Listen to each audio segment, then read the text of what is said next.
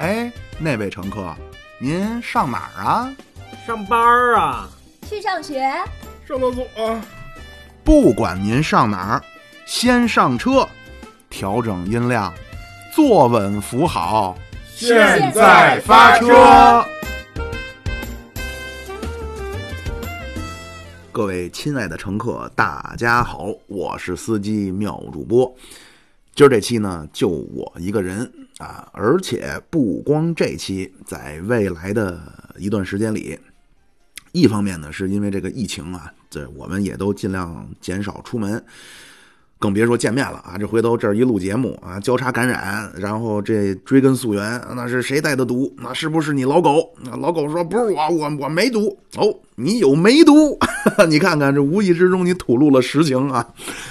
当然这开玩笑啊，这老狗啊，这梅大哥啊，老狗好人啊，不好吃，不好喝，不好赌啊，这还剩一个，那可不是他得得梅毒吗，没有啊，这老狗没来，人家是真是忙于工作啊，最近。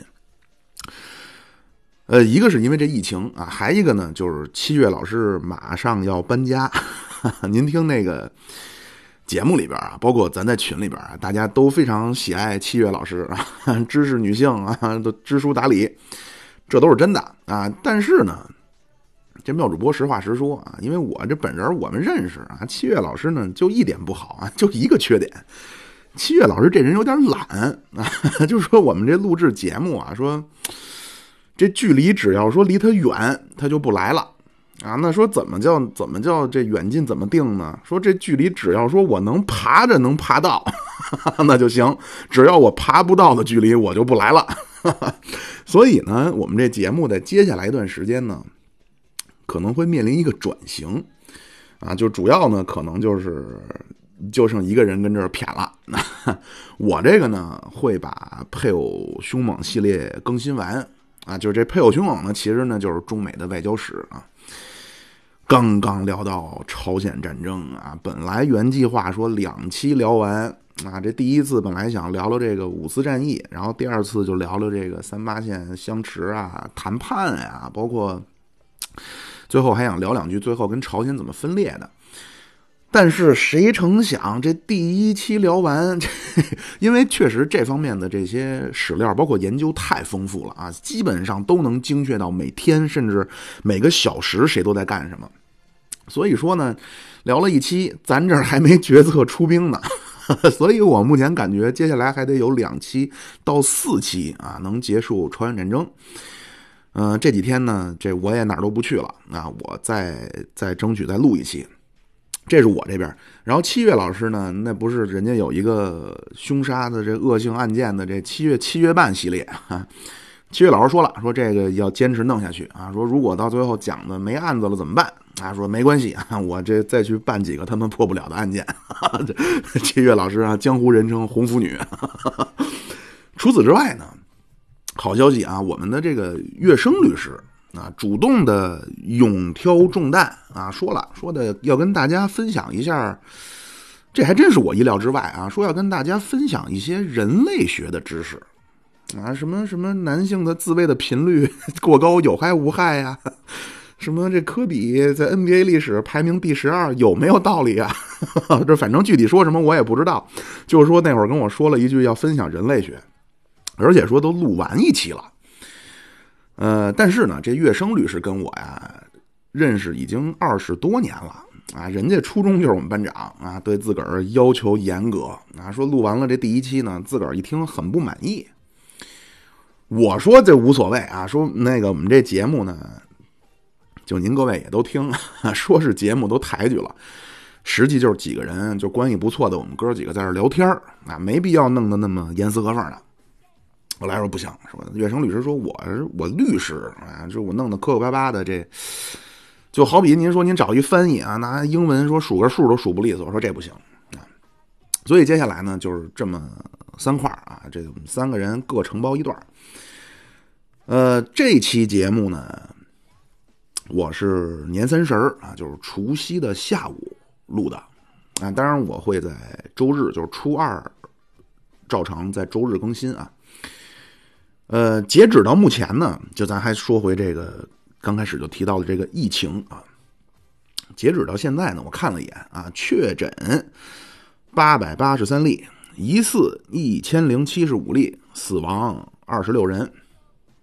啊，那您也别问我说那病毒怎么回事这我来不了啊，这得是我们节目的科学怪人啊，曾明老师的领域。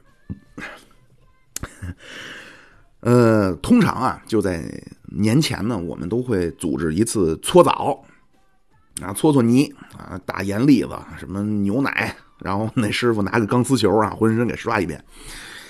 刷完了，就就往下再掉那泥卷子呀，就感觉自己仿佛躺在沙子里一样，非常舒服。今年说不行了，说这个交叉感染，那说感染完了得追根溯源啊。那说那是不是老狗你有毒？哦，不是，我没毒。哦，你老狗你有梅毒？那说不清楚了。我们就说呢，今年就要不就不搓了，就不聚了。然后他说干点什么呢？我们彼此分享了一下这个互相的这书单子。啊，曾明老师那边我一看，我的天，这都他妈什么病毒学啊，什么什么七三幺揭秘，什么手把手教你设计生化武器啊，就让这个，这我这不是我不懂啊，这我你像我看的全是什么习近平主席一九年讲话全集，什么中美贸易战的始末 啊，什么学习学习强国的心得，我是这种啊，所以呢，就对这病毒怎么回事，我真不了解。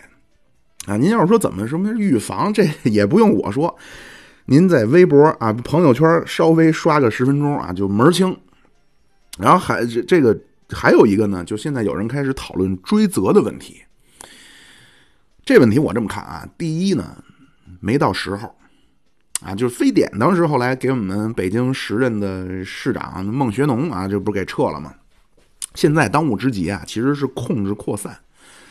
啊，当然了，就这肯定有难度啊！这武汉呢，自古叫九省通衢啊，叫东向吴越，西通巴蜀啊，南连湘桂，北出渊洛，啊，真是中国的十字路口啊，正中间那要么怎么这辛亥革命啪第一枪跟那儿呢，对吧？那武昌啊，这大武汉地区，呃，现在呢，主要其实还是要控制、控制、控制这叫什么？控制疫情啊，控制范围。在早期啊，就当地的这个领导，就咱很多人在网上喷的这个呢，就这个领导啊，肯定是他这反应肯定是说出了事先压啊。当然，我觉得他可能也没想到最终会变成这样啊。就我分析啊，就您各位听有没有道理啊？他当时这心态呢，应该是这样。我说的那个，哎，我也不太会说这武汉话。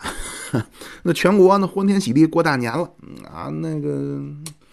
中美的贸易战也签签了字了，然后那航母大驱又下了水了，嗯，那国奥那边也 淘汰，净吞四弹，没这个，全全国一片欢天喜地啊，都是好事儿。那不能说到我这儿呢，我得先过了这阵儿啊，这事儿咱得咱得，是不是有这可能，对吧？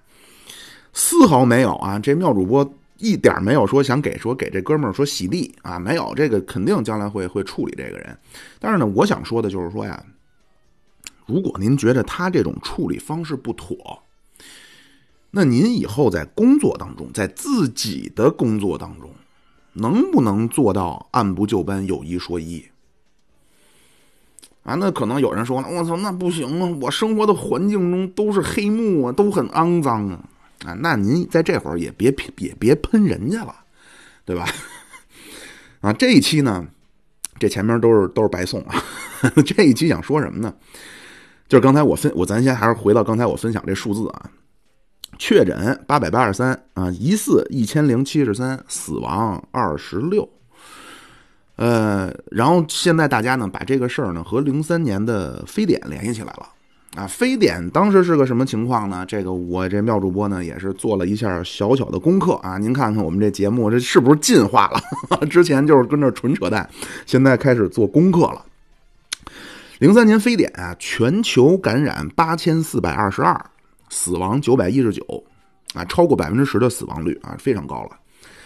在大陆呢，感染是五千三百二十一，死亡三百四十九。另外一个重灾区呢，是香港啊，感染一千七百五十五，死亡三百啊，就这香港啊，应该是有人接触了所谓毒王了啊，然后这一回去呢，首先呢，香港就您也知道，人挨人人挤人，对吧？摩肩接踵。说为什么 为什么香港黑社会多？说的稍微一不留神，呱唧踩人一脚。说哎，你干嘛踩我啊？顶那个肥啊？谁说我踩你了？我踩的是那位，我踩你，你踩那踩你那已经被挤那条街上去了。然后我操你他妈这么说，你是不是当我傻？叭给一嘴巴。那边不服啊，那约人黑社会这么兴起，这事儿在北京啊那就不能够啊。这首都北京啊，首善之区，您要是说哪位不小心踩妙主播脚一下。那妙主播北京人反应，那得是牙和啊，说您看看您啊，这妙主播怪不好意思的，我耽误您脚丫子落地了。哎，怎么怎么说这儿来了？这这踩脚啊啊，就是说那会儿香港人口密度大啊，而且也确实是没有想到，加上呢就是中央空调啊，这一下香港就就扩散了啊，这一扩散就没人去了。啊，这香港这经济的几大支柱，其中之一叫旅游业啊。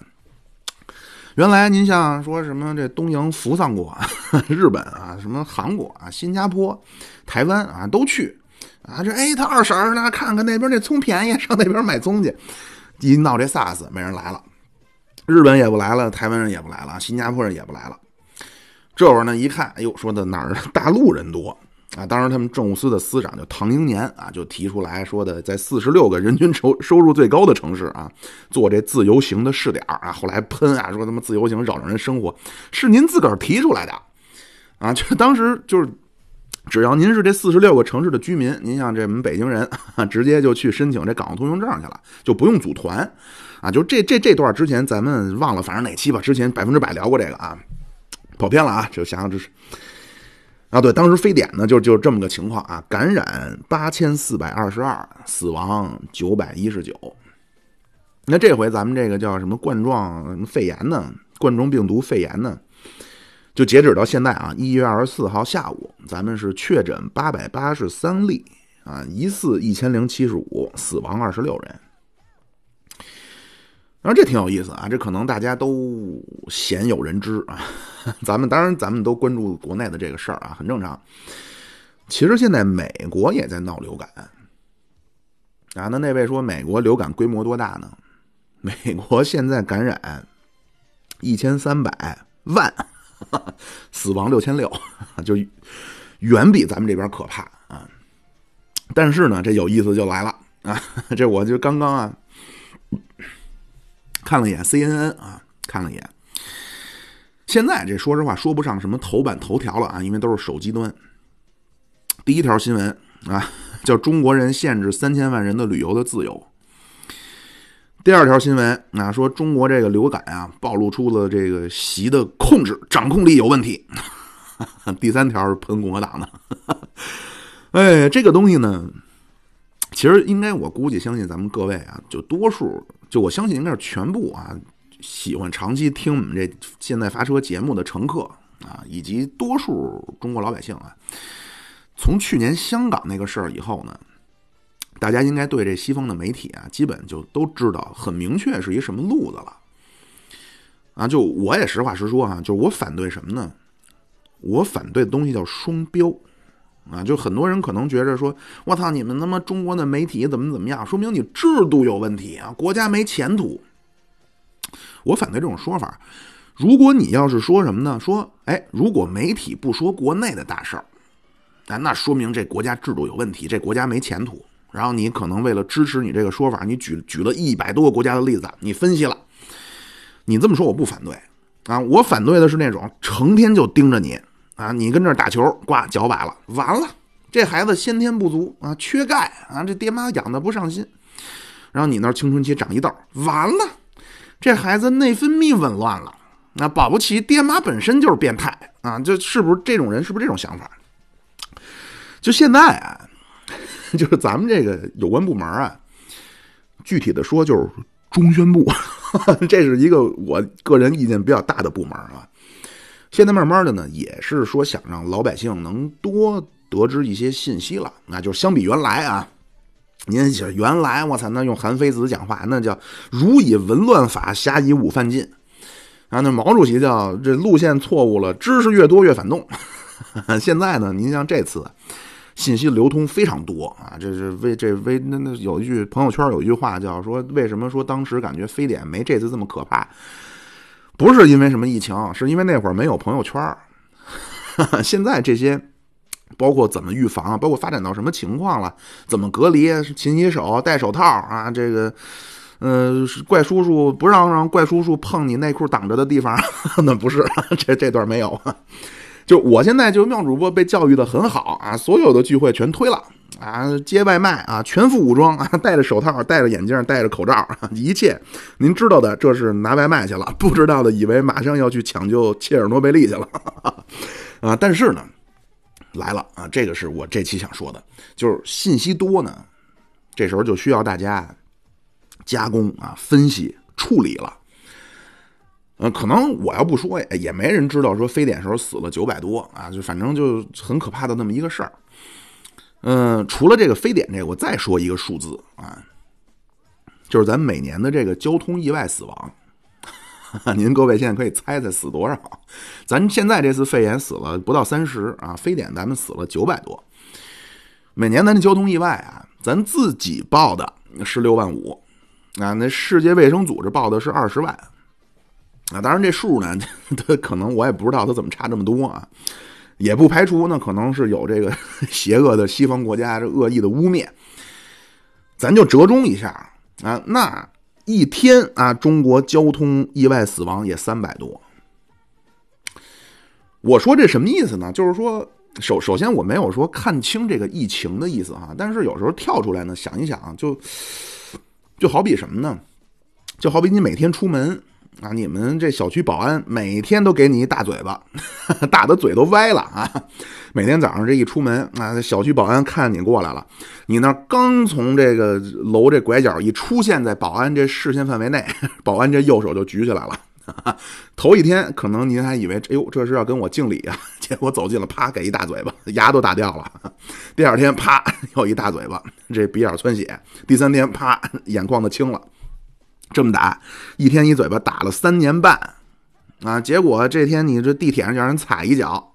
你开始研究了，哎呦我操他妈的，以后我得不能让人踩脚啊！明儿开始我得穿这钉子鞋了啊！那您可不是足球那钉子鞋，那是钉子冲地。您穿那个那是钉子往上立，跟那个刺猬一样。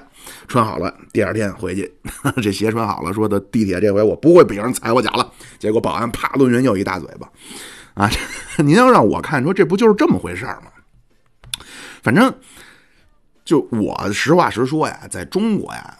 开车的人啊，真是规矩的少啊！这个所谓开车规矩的少，不是说十个里边有俩规矩的，我估计一百个人里有俩规矩的就不错啊。然后这个事儿呢，很讽刺的就就在这儿了，这病毒就就这个这个传染病这个事儿一爆发呢，我这放眼望去啊，全部都是社会的楷模啊，道德的标兵，全都得从我做起了。那我就纳闷您开车的时候。不打灯别人的时候怎么别那么欢呢？对吧？你转弯的时候人行横道有行人的时候，您怎么也跟也跟那个行人爆发战争意志的较量呢？对吧？这而且我这向毛主席保证啊，我不是说的最近说什么开车问题，说跟人产生争论了没有啊？我这就是突然我想起来了。呃，当然话说回来啊，就是不文明的行为啊，包括这车祸死的多呢。不是说什么制度不行啊，什么腐败没前途，其实很多不文明的行为呢，都是来自于，呃，中国在过去的这个几十年或者说就十几年吧，经历了一次超大规模的城市化。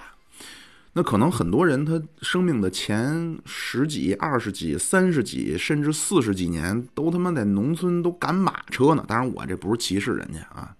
那人现在突然一下进城，那马路上开汽车，他可不不知道怎么开吗？对吧？这跟制度什么的没关系。那可能那位说了：“我操，你这不是扯淡吗？谁能把这玩意儿跟制度联系起来呢？”这玩意儿还真有啊！这一位这著名的美籍华裔的学者啊，叫张什么敦啊，就是中文名记不清了，英文名叫 Gordon，Gordon 长 张张啊，他就说呀，说这个中国这交通事故死这么多人，那都是这黑暗腐败的制度造成的。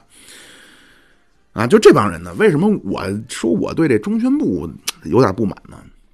作为一个战斗在一线的这个五毛啊，而且是 自干五，我就觉着呀，说你让让让这帮这帮人啊，你拉出来啊，你出来，然后找几个这个所谓的五毛的学者啊，咱们丁是丁，卯是卯，咱们辩论一下，当着大家咱们辩论一下。啊，我肯定是没资格说上去，我就在底下喊喊道好就完了。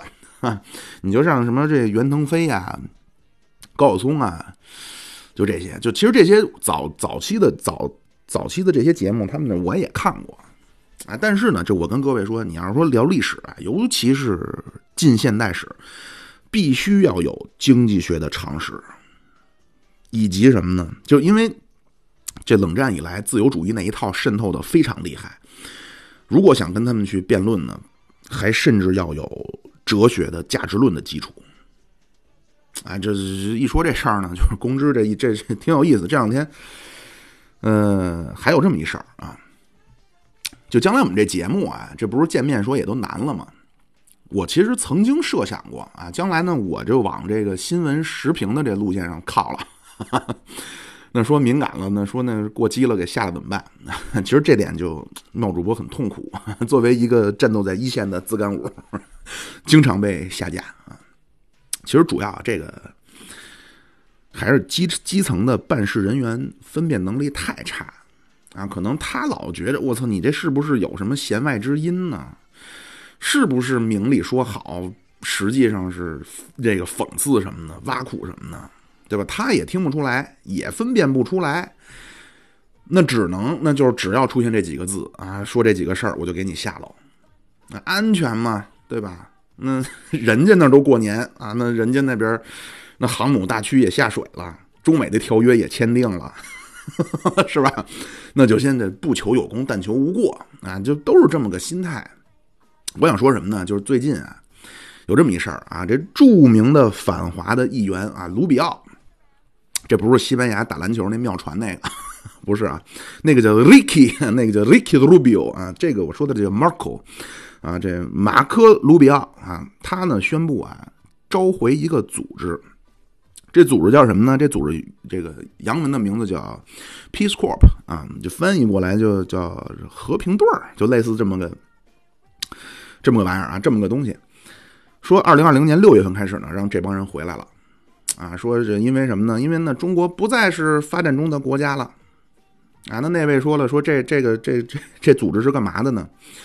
简单的说，这就是第五纵队啊，就专门搞破坏、专门挑事儿的。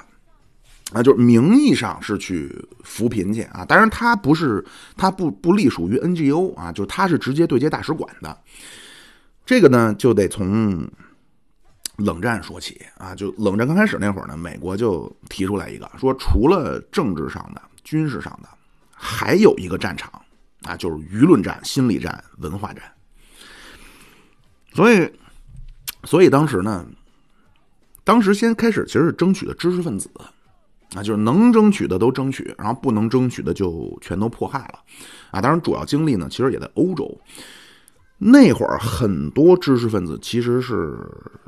就偏左的，然后欧洲那边呢，就是居里奥居里，这是居里夫人的女婿啊。美国这边的领导呢，就是爱因斯坦啊，这叫和平阵线啊，那声势大的不得了。爱因斯坦不用说了，然后剩下的你像肖斯塔科维奇啊、卓别林、马龙白兰度，后来呢，就是美国在搞这个麦卡锡主义啊，就清洗，就把这帮人就全都列入黑名单了。然后后来呢，就是福特基金会出钱啊，在欧洲啊开始办杂志啊去宣传，实际上就是把这些西方的知识分子全部给洗脑了。然后那些油盐不进的呢，就都给边缘化了啊。然后这儿也挺有意思啊，就是美国那会儿呢都叫自由什么什么，苏联都叫民主什么什么，美国这边呢就明儿咱们啊叫这个独夫民贼啊，蒋介石的台湾伪政权。美国叫自由中国，啊，管咱们叫红色中国或者叫共产中国，管台湾叫自由中国，咱们管人叫南朝鲜，啊，这个呢也挺有意思啊。你像其实，嗯，当然这么说呢，你颇有几分叫叫不叫欲加之罪啊？反正我看高晓松讲那个朝鲜战争，他就管人叫北韩，北韩这个说法完全就是站在韩国和美国的立场上，啊。当然，我不是说周晓松站在立场啊，因为前面我也说了，有可能是就我想说什么呢？就是说，如果站在中国的立场上啊，咱们管人家叫南北朝鲜啊，因为人家咱们认可那国家叫丑三啊，英语都叫 Korea，但是韩国人家大韩民姑啊，朝鲜人就丑三，所以不是炒饭啊。咱们咱们的说法呢，就是其实应该管人叫南北朝鲜。美国和西方的说法呢，叫南北韩啊，因为他们认为韩国是正统，对吧？那会儿呢，美国也是啊，管这个韩国叫自由韩国啊。咱们呢，管这越南呢叫南越，美国叫自由越南。苏联那边呢，这都叫什么民主什么什么啊？苏联叫民主德国，就是你越没什么，你越宣传什么。然后到了这个五十年代末六十年代初呢，当时就说得这美国这边就说得发展一下第三世界了啊！当然那会儿还这第三世界这词儿是毛主席毛老人家创造的，那会儿没这词儿啊。但是美国就觉得呢，那贫穷是共产主义的温床，对吧？哪儿穷哪儿哪儿闹事儿，所以那边得安插上。但是之前五十年代就四十年代末和五十年代那会儿，你跟知识分子呢？都是理论之争，啊，这个，但是你这一去这些欠发达地区呢，就都他妈 A 都不认识啊！你说你办杂志，你弄电台，你跟人家聊什么主义，我也不懂这主义呀！啊，你说什么自由？那我现在挺自由的呀，我想干嘛干嘛，所以没法弄。当时美国就决定呢，就专门成立这么一个机构啊，用咱赵本山、范伟讲话，那就是组团忽悠你来了。啊，这这个呢，用毛主席的话说啊，就毛主席说长征的话说呢，这这个东西的目的实际上就是的作用啊，叫宣传队啊，播种机，深入工厂、农村、田间地头啊去做宣传工作。而且他可不光是宣传啊，就是你也得帮人家去耕种、除刨啊、养猪、盖房、打井、修路的。那那位说这干嘛义务劳动呢？不是，你这么着，你建立好感。啊，这么着你不就建立对人家有好感了吗？对人价值观就有现有憧憬了吗？对吧？你其实你仔细想想，这都是咱曾经咱共产党革命期间玩剩下的，对吧？当然最早那会儿呢，六十年代那会儿主要是教育、医疗啊，就是识字、就是扫盲这些口现在呢，就是宣传什么女权啊，什么什么同性恋啊，什么环保啊，就这些啊。呃。到六零年底呢，这肯尼迪就提出这计划，然后六二年就正式就派这帮人出来了，啊，当时说怎么说的呢？说这派这帮人干嘛去呢？去改善美国的恶劣形象，争取人心，传播美国文化和价值观，并且在一定时期之内，在这些国家培养出来一支处处为美国利益着想的精神美国人的队伍。啊，肯尼迪当时有一句非常有名的话啊，这个话你要在今天听很难想象，说这是一个自由主义国家的领导人说的。肯尼迪说：“不要问国家能为你做什么，而要问你为你的国家做了什么。”这句话哪儿说的？这句话就是他在美国这个所谓 Peace Corps 成立的仪式上说的。啊，然后就派这帮人出来了，第一批就派去了非洲。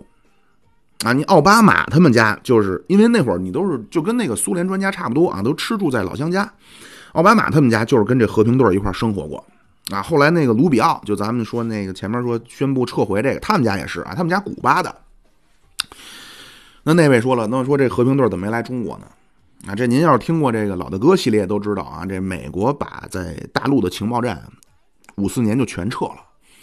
说这个他妈 这共产党这反间谍太厉害啊！这派进来一个抓一个，啊，那就这次就没派。然后到七十年代呢，那不是中美这一破冰啊？但是当时呢，双方都都忙着弄苏联。等苏联这一解体，九十年代中期，美国就开始讨论了，说拿中国怎么办？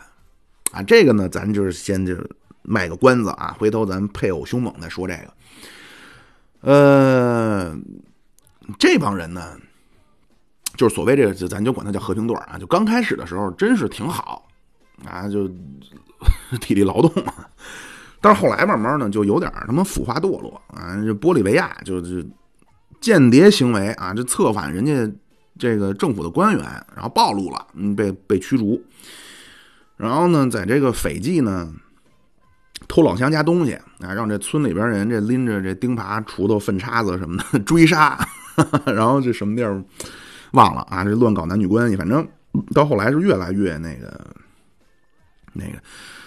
美国是九七年开始往往中国派这个啊，当然他往中国派这个呢，他叫中美友好志愿者，但是呢，就是这帮就早期那会儿，那不都是打井、修房、养猪、喂牛的啊？就现在就他妈口喷子了，就就有这么一个现象，我我看各位应该都有这个回忆哈，就是我八五年。就随着我后来接触越来越多的外府的朋友，我们发现了一个惊人的回忆啊，就是仿佛大家都是从上初中开始啊，上初一、初二开始，全国都开始流行这种带有诋毁性质的政治笑话，那就拿你们国家领导人就讲笑话，而且就是不是善意的那种啊，这个就就。你仔细想想，其实就有有有问题啊！你比如说这个东西，正常来说，那可能是我想出这么一笑话来，对吧？我突然起了飞智了，然后口口相传。但是这可不是，这个可是在全国同一时期内突然开始同步的开始蔓延啊！啊，就当时美国其实弄苏联。当然，他手段有很多，其中其实一个就是就是搞这个，就这么说，可能很多人觉得不可思议啊。但是他其中其实就是讲这政治笑话，以里根为首啊，这段子手里根。说实话，他那个用讲相声讲话就金劲尺寸拿捏的非常好，确实讲得好。当然，就是苏联自己确实是制度就是社会都有问题。后来，那个苏联其实人领导人自己也都知道。那安德罗波夫就说呀：“说这苏联最大的敌人其实是来自内部的贫穷。”但是很多事儿呢，其实怎么说呢？就当时其实美国在冷战中战胜苏联啊，其实我是我是觉得主要是他的经济实力啊。就是我那会儿。原来跟美国人聊天就是美国人其实他自己也知道自己的制度有很多问题啊，社会也面临很多问题。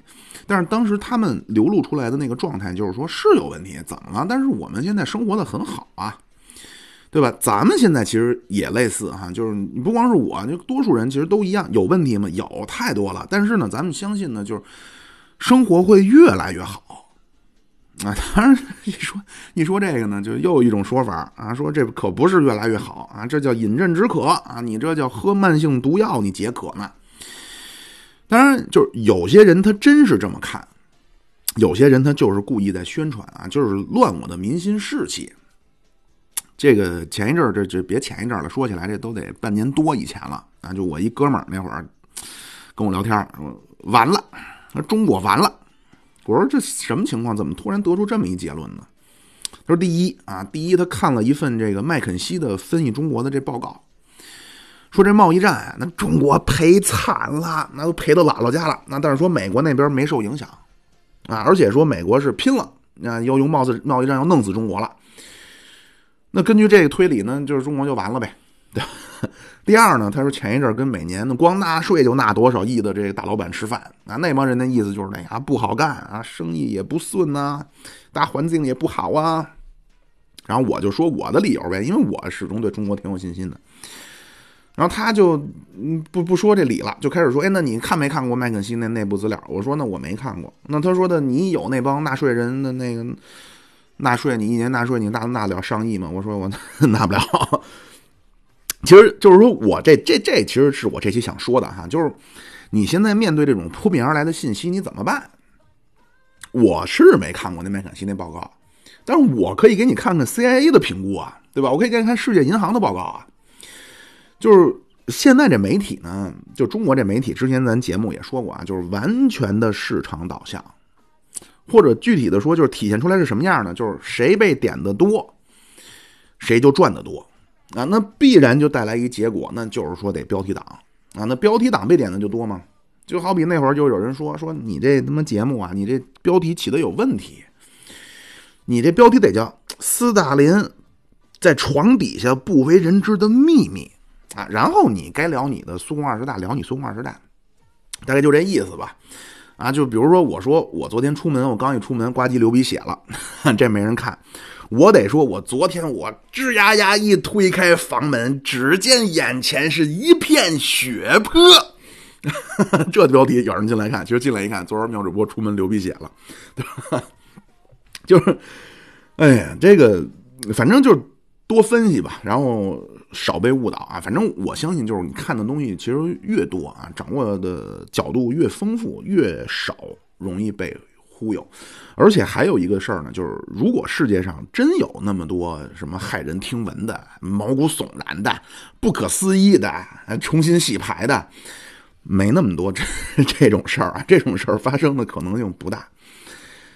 嗯，我们呢，这这个本来想说春节期间去一趟天津啊，说在天津录两期啊，因为这个我这最近又拉上来一位女司机啊，人家正经是在泰国待过十年，很专业啊。本来说的说在我们在天津啊。真真正正听听人家行家啊，给我们介绍一下泰国的风土人情啊、风俗习惯呢、社会百态呀，什么嫖娼啊不没有啊，特殊的福利呀，对吧？结果很不凑巧啊，赶上这么个疫情。但是人家说了，人家说听完了就抓龙筋那期没听啊，听了之前那个老狗和耿主播说去泰国那期，说作为一个游客。了解的已经是非常深入了，啊，然后我们那个最近呢，也是为了满足各位乘客空虚的、空虚寂寞冷的这个需求啊，我们也成立了第二个群啊，那可不是说一个群盛不下我们乘客，没有，我们专门成立了一个不太那么健康的群啊，群中主要以男乘客为主，您各位也都明白是是怎么个性质了。啊，然后我们这边呢也是，哎呀，原计划真是，其实计划的很丰富啊。您像我们在群里边的姿势来过北京的女乘客啊，我们也全都见过啊。那没有像别的说那个敌台一样啊，那都粉丝见面你买票，我们不光不买票，我们还主动请人吃饭，就跟那个什么。就跟那个被点一样啊，就跟家睡着觉，那妈咪一叫，哎，尿主播下来接客了。我们这边赶紧群里边一说话，穿上裤子，穿上就得下楼啊！不但下楼，我们还自个儿掏钱买吃买喝。哎，但是呢，这个疫情一爆发，本来安排好的说的几位活泼可爱、风趣幽默的小姐姐 说来北京啊，来不了了。呃，您各位呢也就别到处去浪去了啊，在家呢收拾收拾屋子。打扫打扫卫生啊，用这个劳动的汗水洗刷自己过去一年的罪恶与耻辱。当然呢，这劳动当中啊，您可以听听我们的节目啊。其实我有时候我也听听往期的啊，也挺有意思。嗯，行，这期呢，我看看时间。哎呀呀，这期有点短，行吧，那我也不多说，我看春晚去了。呃，那妙主播就代表现在发车上所有上过车的司机们啊，祝各位乘客春节愉快，身体健康，心情舒畅。各位乘客，到站了。哎，你们这车我还想上车，上哪儿找去？您上喜马拉雅、蜻蜓 FM、荔枝 FM、iOS 播客搜索“现在发车”就找着我们了。你们有公众号没有？有，您在微信公众号中搜索“现在发车有群吗？怎么入呢？”，有群，微信公众号中有您入群的方式，欢迎您各位点赞。关注、订阅。入群打赏。